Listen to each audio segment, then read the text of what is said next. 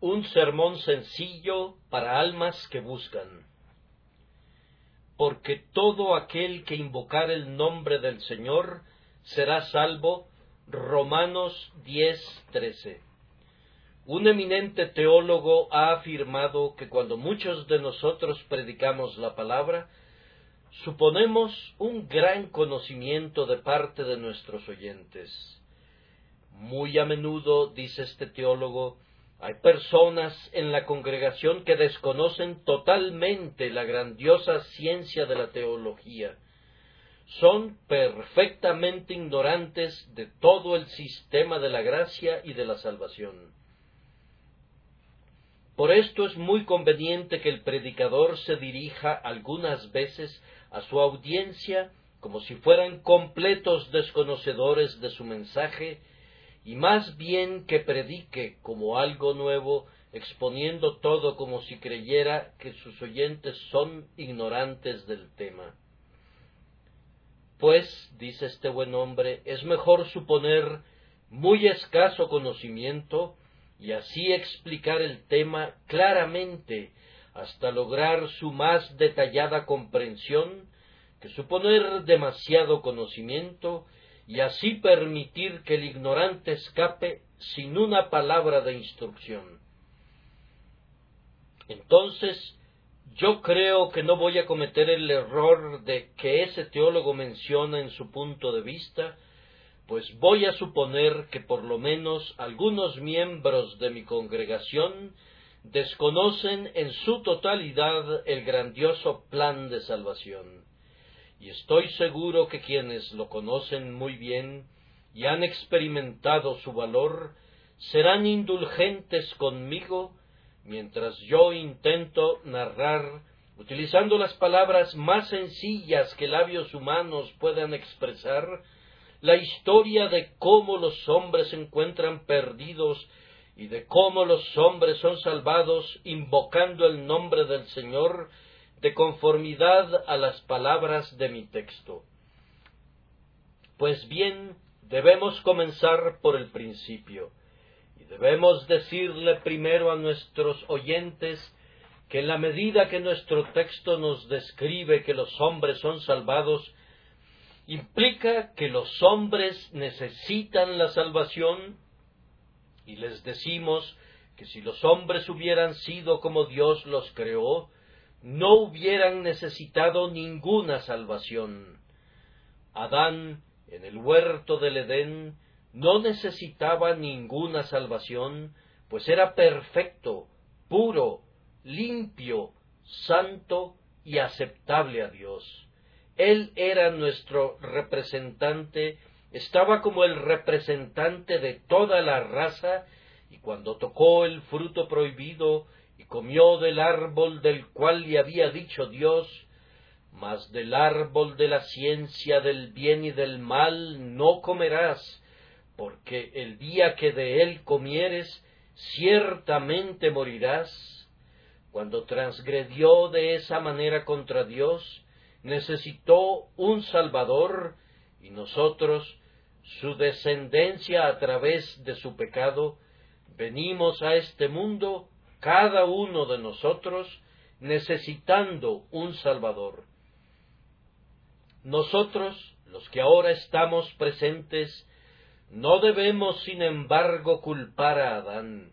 Ningún hombre ha sido condenado hasta ahora únicamente por el pecado de Adán. Los niños que mueren, sin duda alguna, son salvados por la gracia soberana a través de la expiación que es en Cristo Jesús. Tan pronto cierran sus ojos aquí en la tierra, puesto que son inocentes de todo pecado cometido por ellos, los abren de inmediato en la bienaventuranza del cielo. Pero ni tú ni yo somos niños. No necesitamos hablar ahora de los pecados de Adán. Nosotros tenemos nuestros propios pecados por los cuales responder y Dios sabe que son suficientes. La Santa Escritura nos informa que todos nosotros hemos pecado y estamos destituidos de la gloria de Dios y la conciencia da testimonio de esa misma verdad. Todos nosotros hemos quebrantado los grandes mandamientos de Dios y como consecuencia de ello, el Dios justo está obligado en justicia a castigarnos por los pecados que hemos cometido. Entonces, hermanos míos, es debido a que ustedes y yo hemos quebrantado la ley divina y estamos sujetos a la ira divina, que tenemos necesidad de misericordia. Por tanto, cada uno de nosotros, si cada uno de nosotros quiere ser feliz, si quiere habitar con Dios en el cielo para siempre, debe ser salvado. Pero hay una gran confusión en las mentes de los hombres acerca de lo que significa ser salvo. Permítanme entonces decir que la salvación significa dos cosas. Quiere decir, en primer lugar, nuestro escape del castigo por los pecados cometidos, y en segundo lugar, quiere decir la liberación del hábito del pecado, de tal manera que en el futuro no viviremos como hemos vivido. Dios salva a los hombres de dos maneras. Ve que el hombre es pecador y que quebranta sus leyes. Él dice, yo te perdono, no te voy a castigar. He castigado a Cristo en tu lugar, tú serás salvado. Pero esto es sólo la mitad de la obra. Él dice a continuación, Hombre, no te voy a permitir que continúes pecando como has estado acostumbrado a hacerlo. Yo te daré un nuevo corazón que dominará tus hábitos perversos, de tal manera que aunque has sido esclavo del pecado, estarás en libertad de servirme. Aléjate de él, no vas a servir más a tu negro amo. Debes abandonar a ese demonio, y yo haré que seas mi hijo y mi siervo. Tú dices, yo no puedo hacer eso. Vamos, yo te daré gracia para que lo hagas. Te doy gracia para que abandones la borrachera, gracia para que dejes de jurar, gracia para que no profanes el domingo.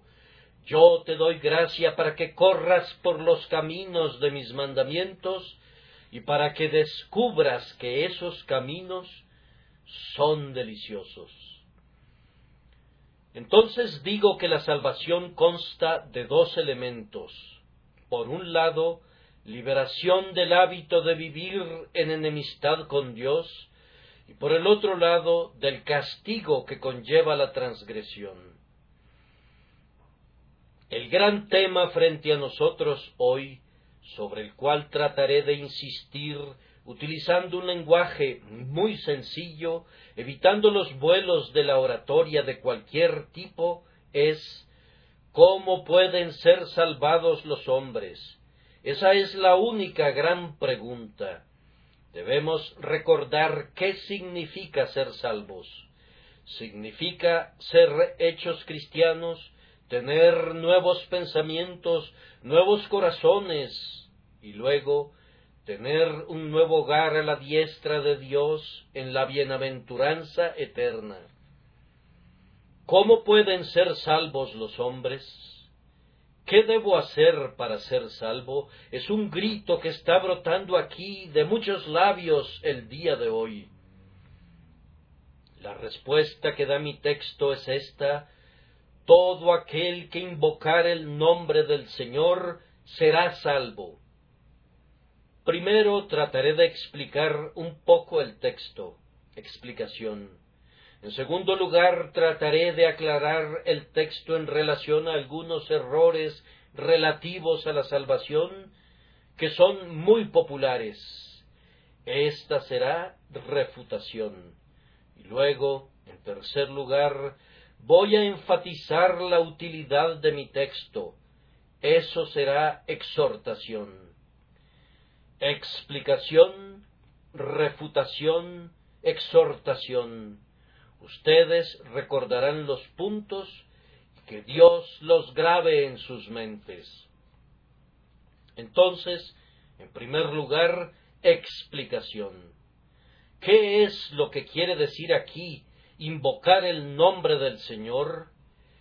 Yo tiemblo en este instante al tratar de explicar mi texto, pues siento que es muy fácil oscurecer el consejo con palabras sin sabiduría.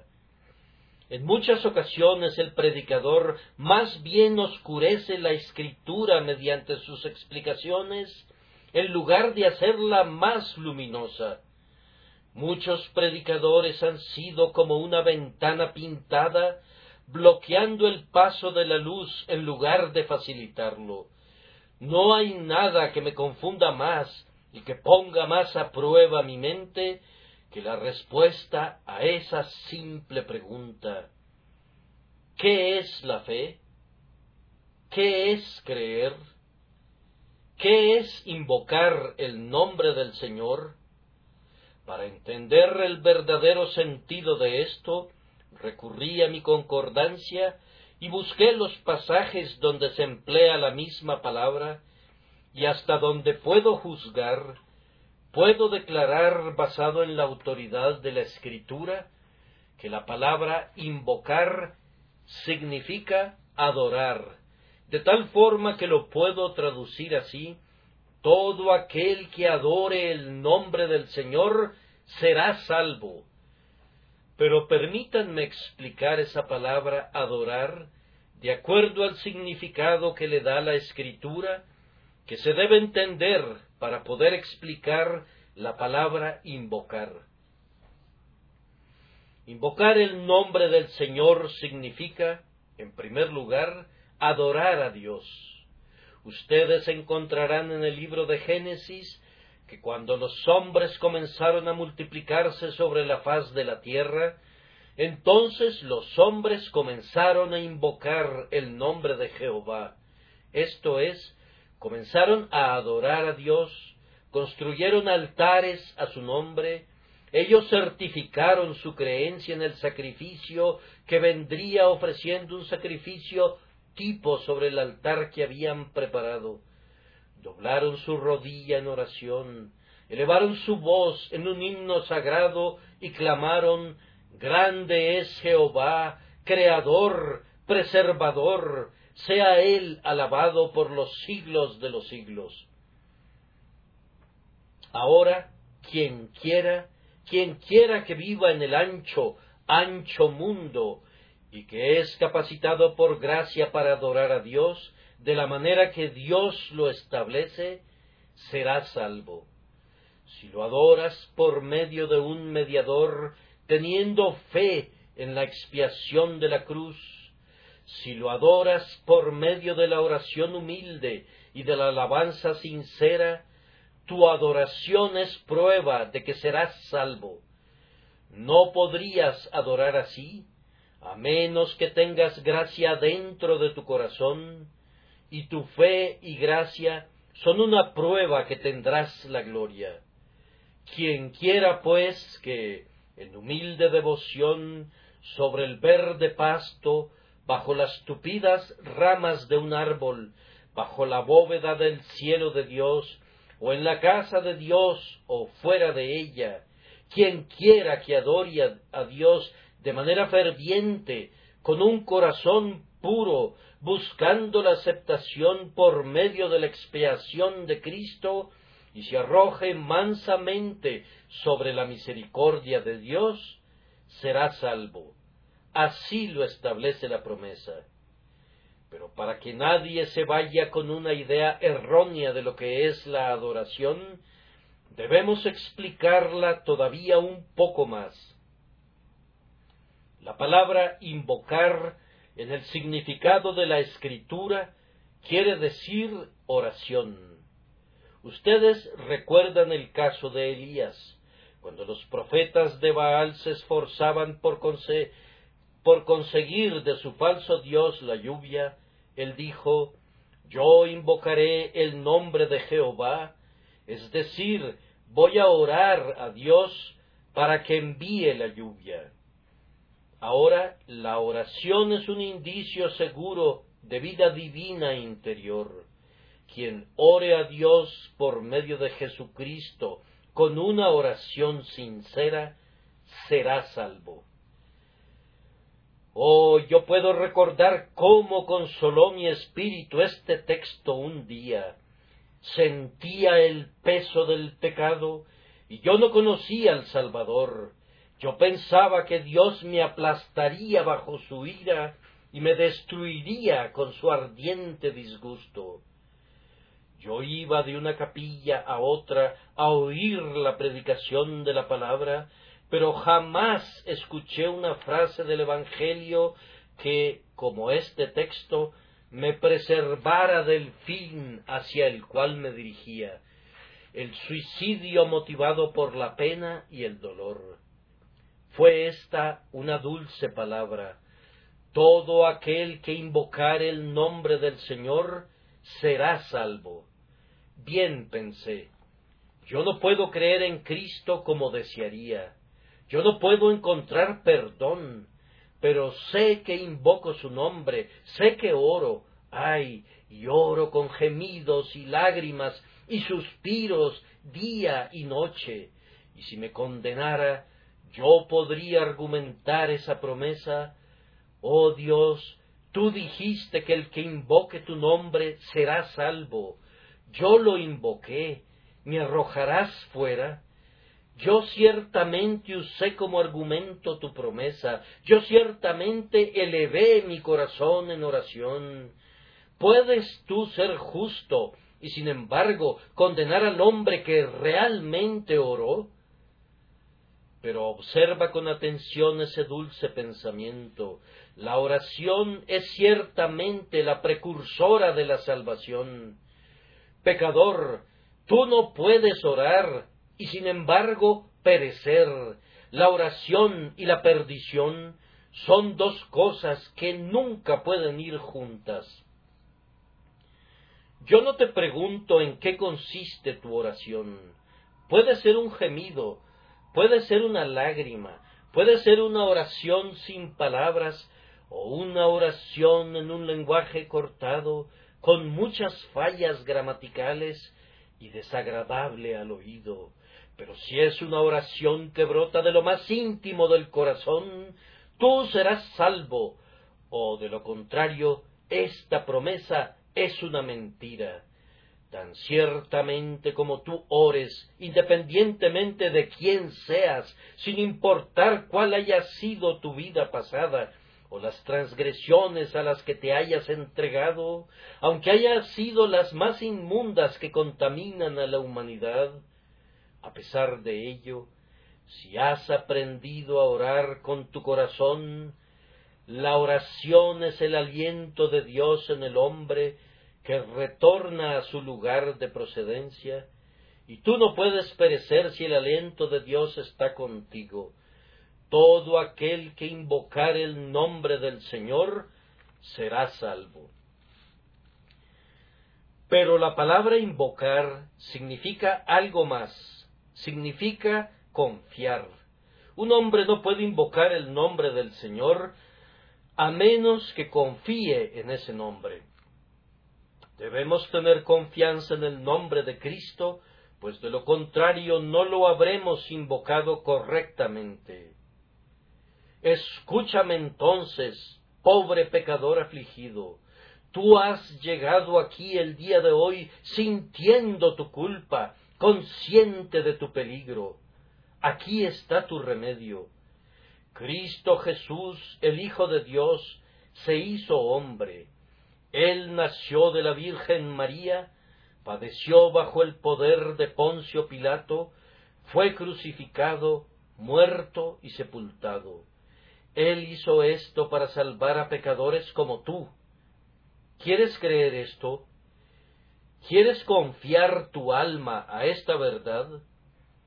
Dirás, ya sea que me hunda o nade, Cristo Jesús es mi esperanza, y si perezco, pereceré con mis brazos alrededor de su cruz, clamando, en mis manos no traigo nada, simplemente a tu cruz me aferro. Pobre alma, si tú puedes hacer eso, serás salva.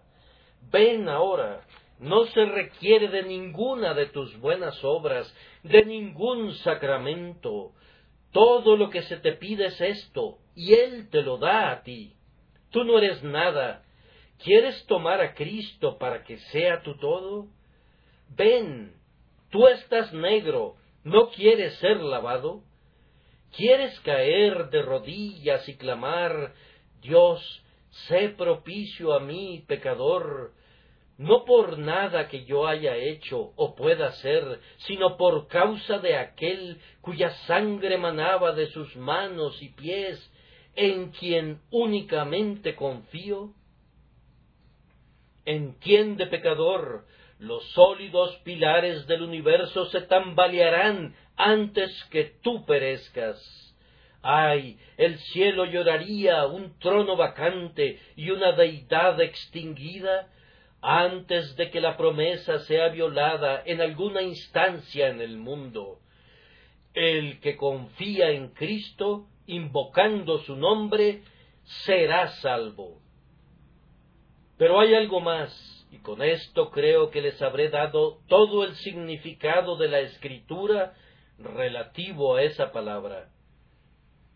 Invocar el nombre del Señor significa profesar su nombre. Ustedes recuerdan lo que Ananías le dijo a Saulo, quien más tarde se llamó Pablo.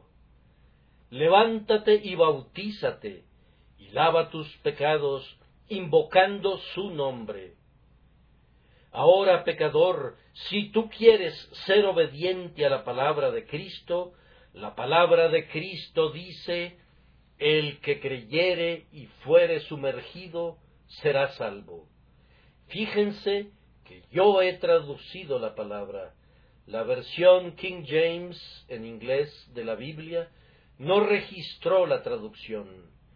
Yo no me atrevo a ser infiel a mi conocimiento de la palabra de Dios. Si su significado fuera rociar, que nuestros hermanos la traduzcan como rociar. Pero no se atreven a hacer eso. Ellos saben que no tienen ninguna base en todo el lenguaje clásico que pudiera justificarlos jamás para hacer eso. Y ellos no tienen la desfachatez de intentarlo.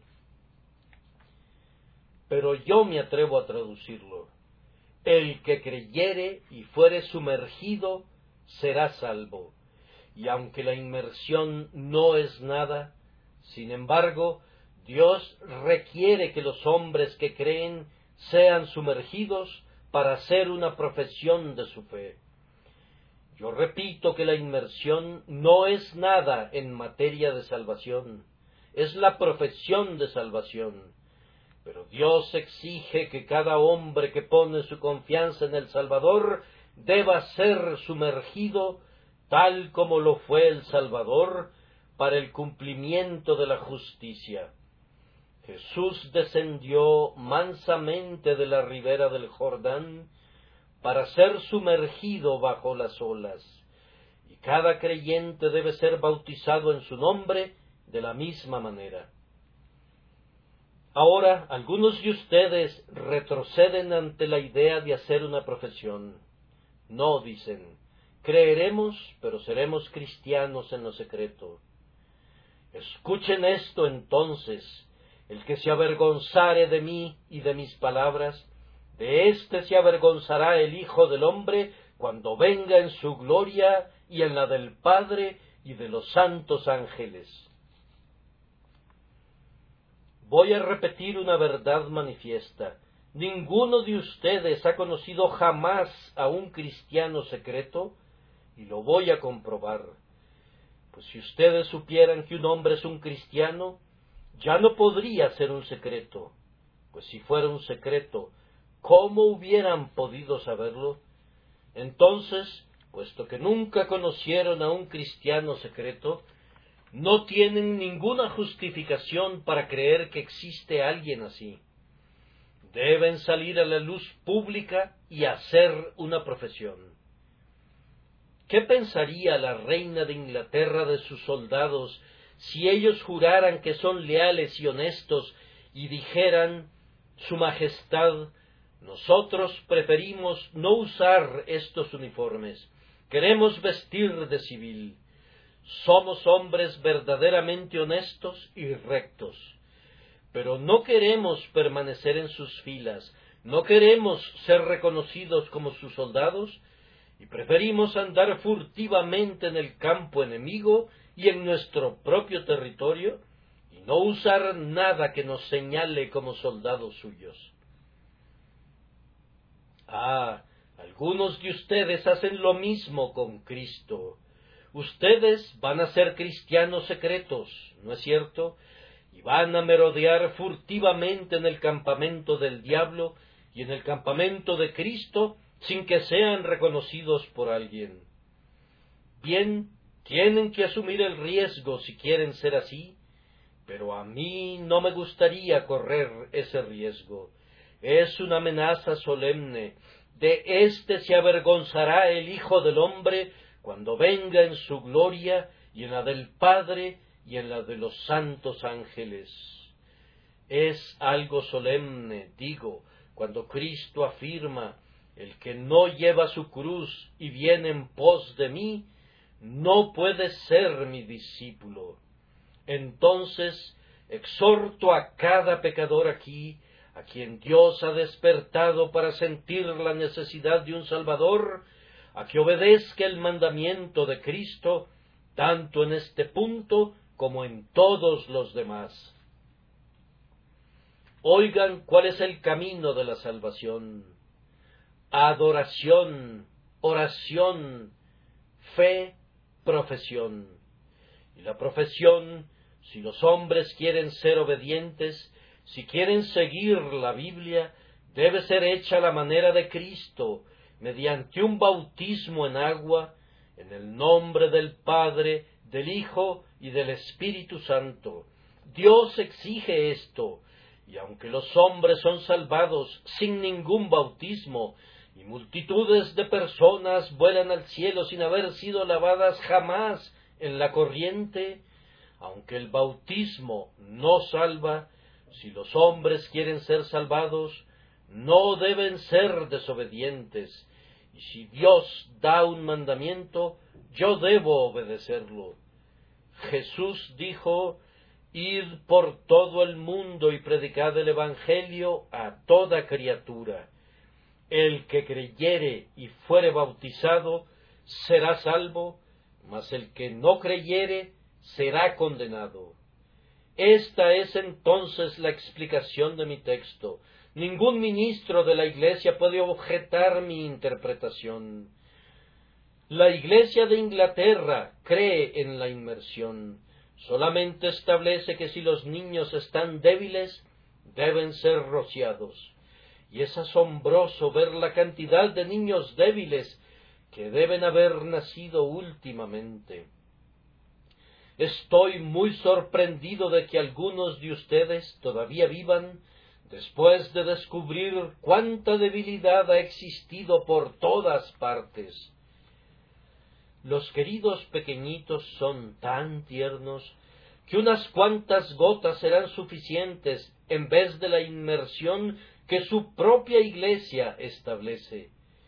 Quisiera que todos los ministros anglicanos fueran mejores hombres de Iglesia, si quisieran ser más consistentes con sus propios artículos de fe, serían más consistentes con la Escritura. Y si fueran un poquito más consistentes con las reglas de su propia Iglesia, serían un poco más consistentes con ellos mismos. Si sus hijos están enfermos, ustedes pueden permitir que sean rociados. Pero si ustedes son buenos miembros de la Iglesia, los bautizarán por inmersión, si los niños pueden soportarlo. Y ahora, el segundo punto es refutación. Hay algunos errores populares en relación a la salvación que necesitan ser enfrentados mediante la refutación. Mi texto dice, todo aquel que invocar el nombre del Señor será salvo. Ahora, Una idea que entra en conflicto con mi texto es esta, que los sacerdotes o los ministros son absolutamente necesarios para ayudar a los hombres en la salvación. Esa idea es muy prevaleciente en algunos otros círculos, además de la Iglesia católica. Son muchos, hay, tal vez demasiados, los que convierten al ministro de una iglesia independiente en su sacerdote, de la misma manera que el católico hace de su sacerdote su mediador. Son muchos los que se imaginan que no se puede alcanzar la salvación excepto de una manera misteriosa e indefinible, y el ministro o el sacerdote están involucrados en ella. Escuchen entonces, si nunca hubieran visto a ningún ministro en su vida, si nunca hubieran escuchado la voz del obispo de la iglesia o de algún anciano de la misma, pero invocaran el nombre del Señor, su salvación sería tan segura con ellos como sin ellos. Los hombres no pueden invocar a un Dios que no conocen. La necesidad de un predicador radica en exponer cuál es el camino de salvación, pues ¿cómo pueden oír sin un predicador y cómo pueden creer en él de quien no han oído nada?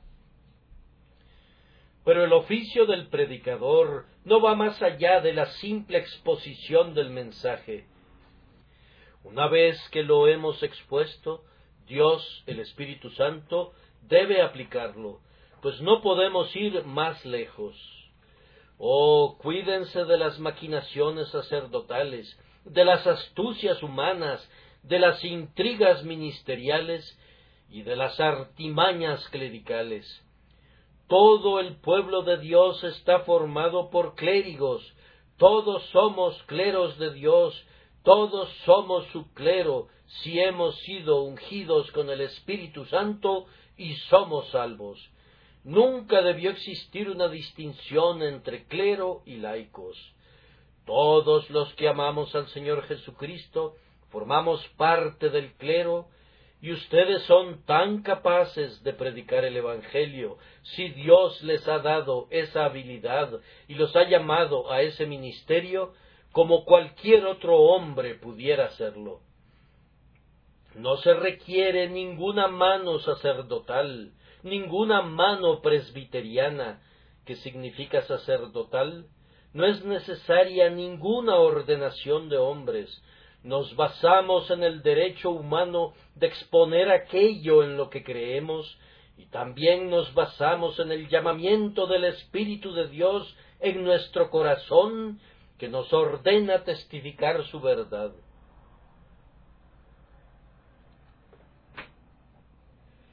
Pero, hermanos míos, ni Pablo, ni un ángel del cielo, ni Apolos, ni Cefas, pueden ayudarles en la salvación.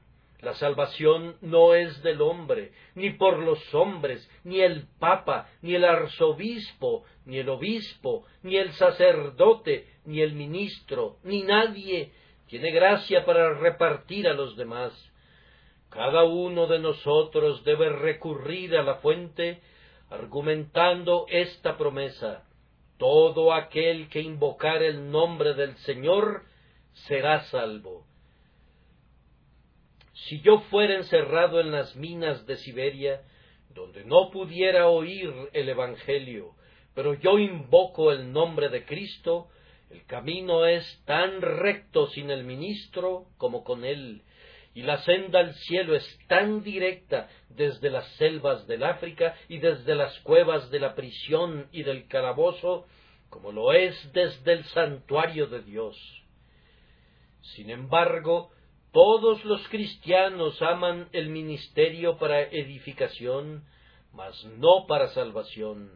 Aunque no confían ni en el sacerdote ni en el ministro, a pesar de eso, la palabra de Dios es dulce para ellos. Y cuán hermosos son los pies de los que anuncian la paz, de los que anuncian buenas nuevas. Otro error muy común es que un buen sueño es la cosa más espléndida para salvar a la gente. Algunos de ustedes desconocen hasta qué punto prevalece este error. Yo sí lo sé. Muchas personas creen que si tú sueñas que ves al Señor en la noche, serás salvo. Y si lo puedes ver en la cruz, o si piensas que has visto algunos ángeles, o si sueñas que Dios te dice, estás perdonado, todo está bien, serás salvo. Pero si no tienes un sueño muy agradable, no puedes ser salvo. Eso es lo que piensan algunas personas. Ahora, si esto fuera así, entre más pronto empecemos a consumir opio, mejor, porque no hay nada que haga que la gente sueñe tanto como el opio. Y el mejor consejo que yo podría dar sería que cada ministro distribuya opio generosamente y entonces toda su congregación entraría al cielo gracias a los sueños. Debemos desechar esa basura, no hay nada cierto en ella. Los sueños son los tejidos desordenados de una imaginación desbocada, los bamboleos de los hermosos pilares de una grandiosa concepción. ¿Cómo pueden convertirse en el medio para obtener la salvación? Ustedes conocen la excelente respuesta de Rowland Hill. Debo citarla, pues no conozco nada mejor.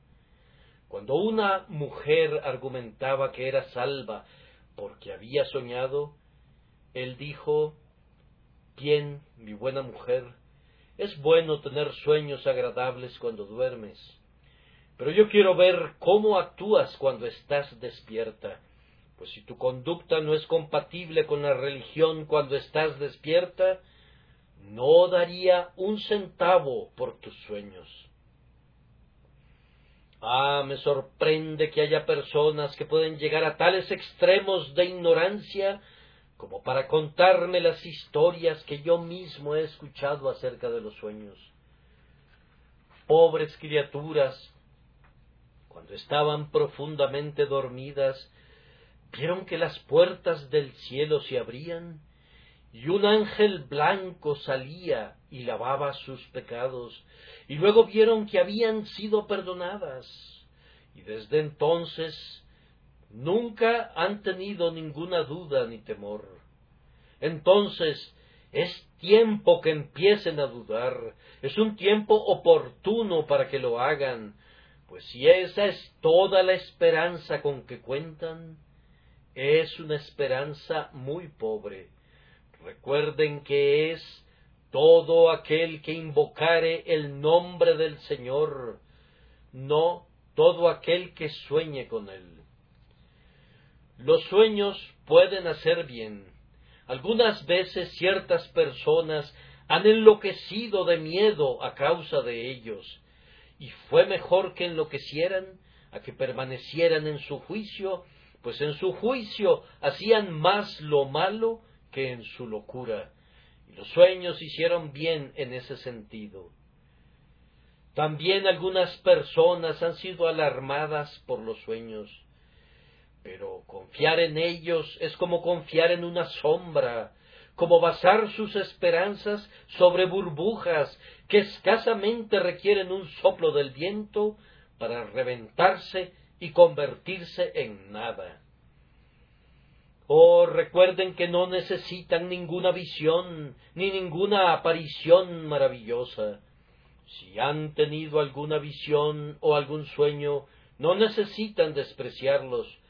Pueden haberles beneficiado, pero no confíen en ellos. Pero si no han tenido ningún sueño, recuerden que la promesa radica únicamente en invocar el nombre de Dios. Y ahora, una vez más, hay otras personas, un tipo de gente muy buena, que han estado riéndose mientras yo hablaba acerca de los sueños, y ahora nos toca a nosotros reírnos de ellas. Hay algunas personas que piensan que deben tener sentimientos de tipo maravilloso, pues de lo contrario no pueden ser salvos.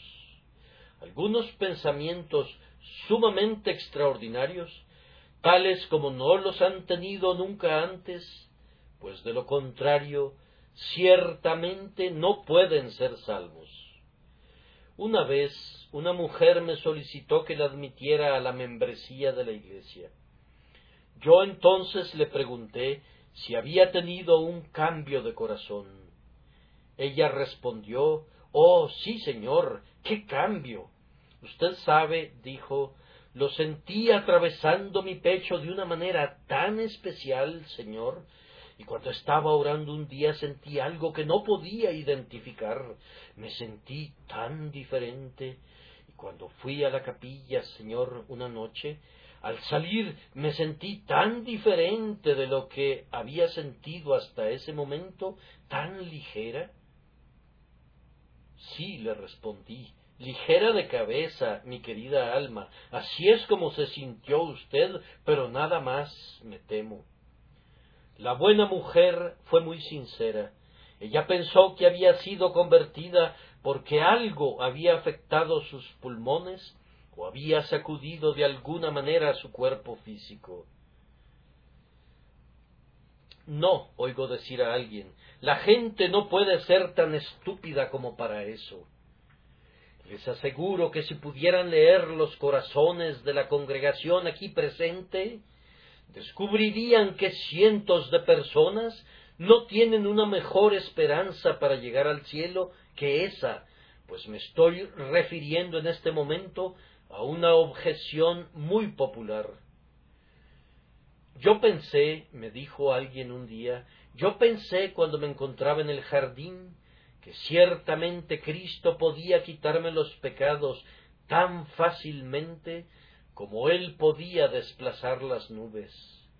Sabe, Señor, en un instante o dos la nube había desaparecido y el sol estaba brillando.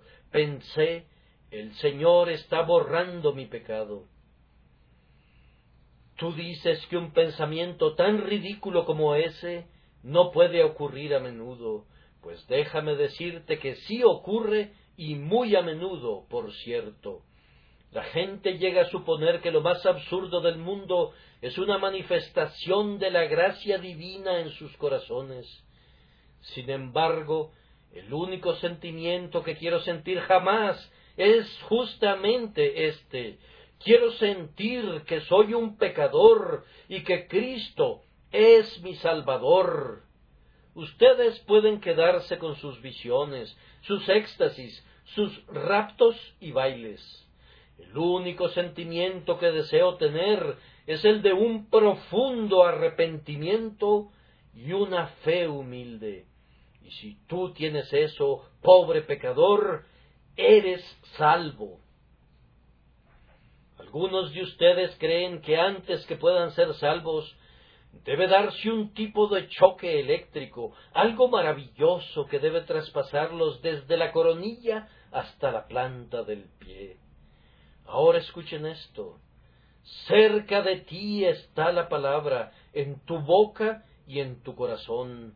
Esta es la palabra de fe que predicamos, que si confesares con tu boca que Jesús es el Señor, y creyeres en tu corazón que Dios le levantó de los muertos, serás salvo. ¿Qué pretendes con toda esta insensatez de sueños y de pensamientos sobrenaturales?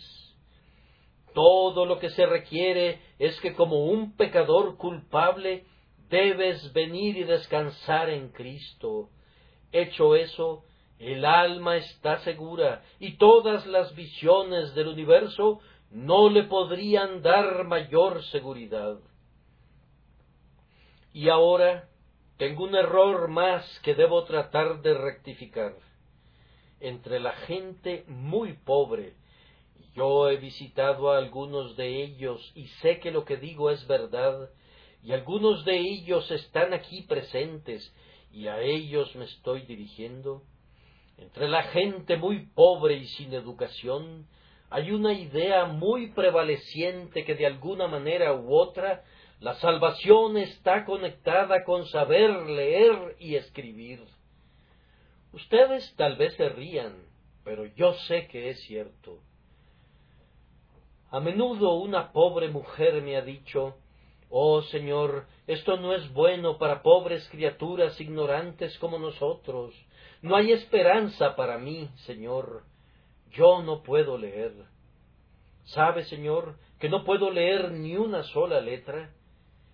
Pienso que si pudiera leer un poquito, podría ser salva, pero ignorante como soy, no sé cómo puedo ser salva, pues yo no tengo entendimiento, Señor.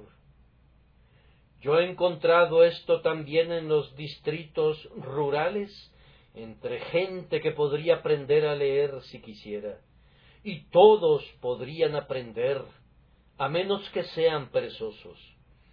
Y sin embargo, continúan fríos de indiferencia en relación a la salvación, bajo la noción que el ministro puede ser salvado, pues lee muy bien un capítulo de un libro, que el oficinista puede ser salvado, pues dice amén también, que el hacendado puede ser salvo, pues sabe muchísimo y tiene muchos libros en su biblioteca, pero que ellos no podrían ser salvos, pues ellos no saben nada y por lo tanto eso es imposible para ellos. Ahora, ¿hay alguien así aquí presente el día de hoy? Le voy a hablar con toda claridad. Mi querido amigo, tú no necesitas saber mucho para ir al cielo. Yo te recomendaría que aprendas lo más que puedas. No seas negligente en cuanto al aprendizaje. Pero en relación a ir al cielo, el camino es tan sencillo que el que anduviere en este camino por torpe que sea, no se extraviará. ¿Sientes que has sido culpable, que has quebrantado los mandamientos de Dios, que no has guardado el domingo, que has tomado su nombre en vano, que no has amado a tu prójimo como a ti mismo, ni a tu Dios con todo tu corazón? Bien, si lo sientes, Cristo murió por gente como tú, Él murió en la cruz y fue castigado en tu lugar, y Él te pide que lo creas. Si quieres oír más acerca de esto, ven a la casa de Dios y escucha, y vamos a tratar de guiarte a algo más. Pero recuerda que todo lo que necesitas saber para llegar al cielo son estas dos cosas, pecado y salvador. ¿Sientes tu pecado? Cristo es tu Salvador, confía en Él, pídele a Él, y tan cierto como que estás aquí presente ahora y que yo te estoy hablando a ti, tú estarás un día en el cielo. Te diré dos oraciones para que ores. Primero, di esta oración. Señor, muéstrame cómo soy. Esa es una oración sencilla para ti. Señor, muéstrame cómo soy. Muéstrame mi corazón, muéstrame mi culpa, muéstrame el peligro en que estoy. Señor, muéstrame cómo soy. Cuando hayas dicho esa oración y Dios la haya respondido, y recuerda, Él escucha la oración, cuando Él la haya respondido y te haya mostrado cómo eres, Aquí tengo otra plegaria para ti. Señor, muéstrate a mí, muéstrame tu obra, tu amor, tu misericordia, tu cruz, tu gracia. Ora eso, y prácticamente esas son las únicas oraciones que necesitas decir, con las que llegarás al cielo. Señor, muéstrame cómo soy. Señor, muéstrate a mí. Entonces Tú no necesitas saber mucho, no necesitas deletrear para llegar al cielo, no necesitas hablar bien para llegar al cielo. El ignorante y el rudo son bienvenidos a la cruz de Cristo y a la salvación. Disculpen que haya respondido así a estos difundidos errores. Los encaro porque son populares y populares incluso entre las personas aquí presentes. Oh hombres y mujeres, escuchen una vez más la palabra de Dios. todo aquel que invocar el nombre del Señor será salvo. Hombre de ochenta años, niño de ocho años, joven y jovencita, rico, pobre, educado, analfabeta, a ustedes es predicado esto en toda su plenitud y gracia, sí, a cada criatura bajo el cielo, todo aquel, y eso no deja fuera a nadie, todo aquel que invocar el nombre del Señor será salvo. Y ahora no me resta sino finalizar con una exhortación. Mi exhortación es les suplico por el nombre de Dios que crean en el mensaje que en este día declaro basado en la palabra de Dios. No se alejen de mí debido a que el mensaje está expresado sencillamente. No lo rechacen debido a que he decidido predicarlo sencilla y llanamente al pobre, sino oigan atentamente otra vez. Todo aquel que invocar el nombre del Señor será salvo. Les imploro que crean en esto. Parece, difícil de creer. Nada es muy difícil para el Altísimo. Dicen ustedes, he sido tan culpable que no puedo creer que Dios me salve. Escucha a Jehová cuando dice, porque mis pensamientos no son vuestros pensamientos, ni vuestros caminos mis caminos, dijo Jehová, como son más altos los cielos que la tierra, así son mis caminos más altos que vuestros caminos, y mis pensamientos más que vuestros pensamientos.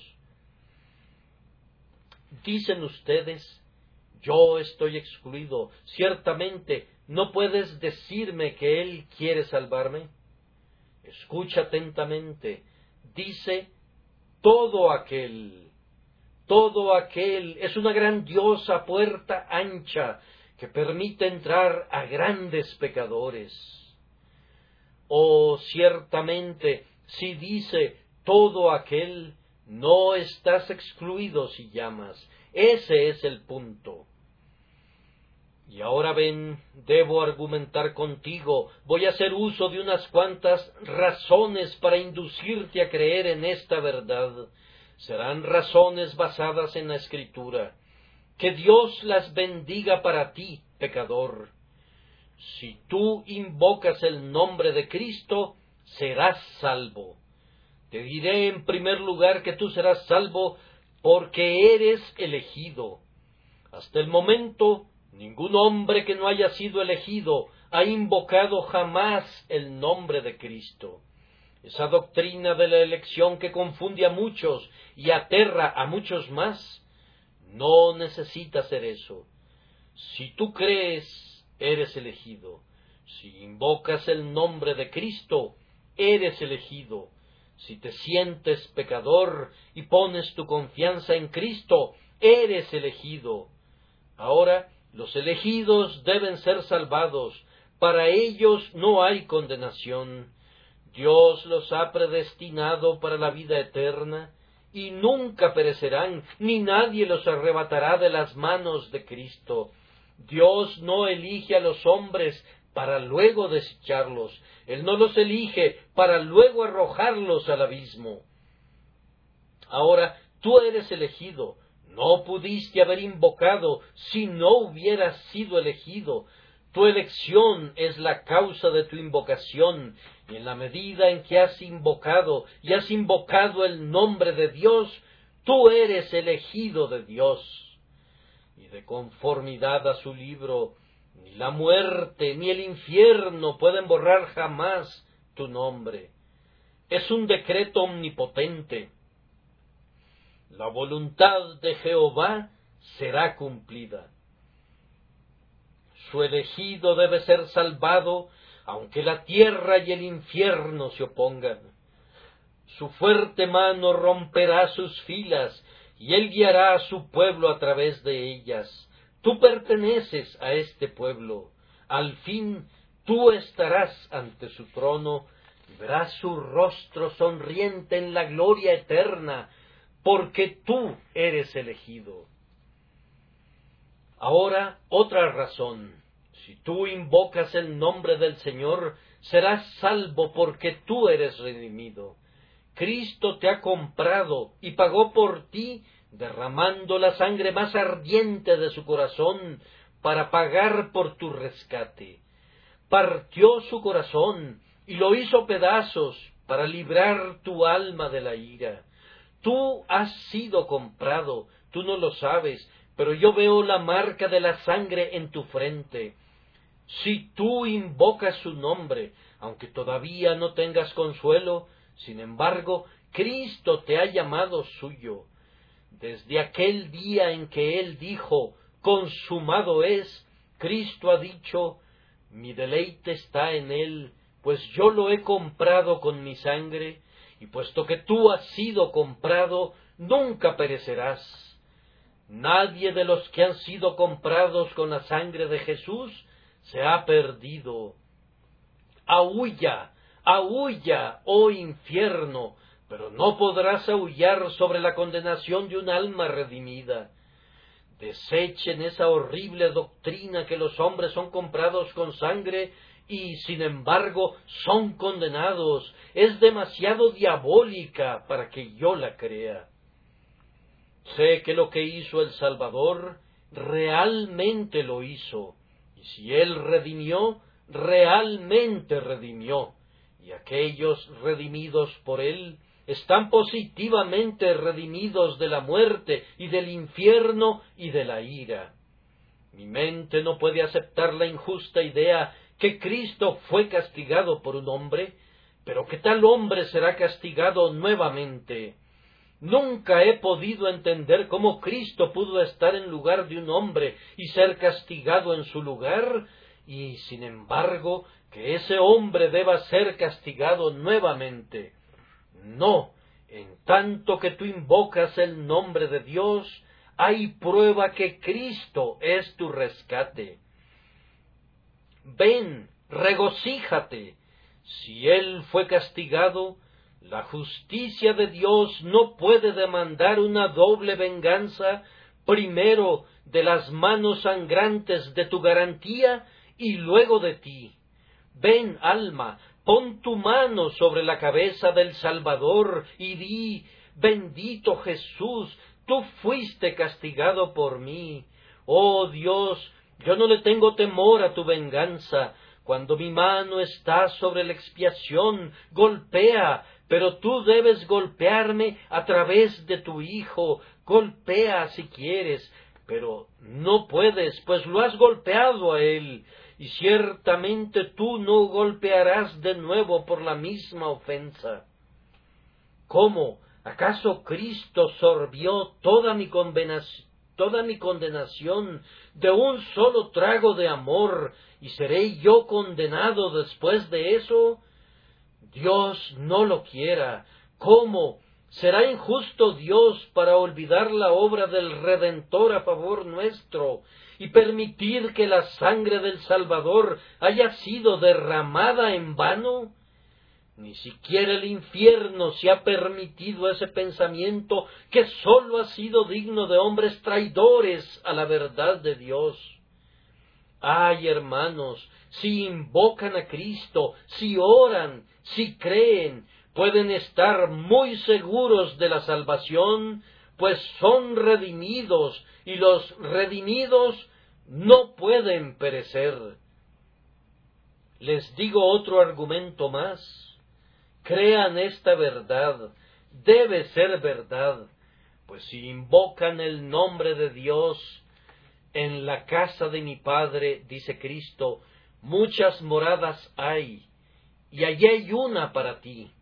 Cristo ha preparado una morada y una corona desde antes de la fundación del mundo para todos los que creen.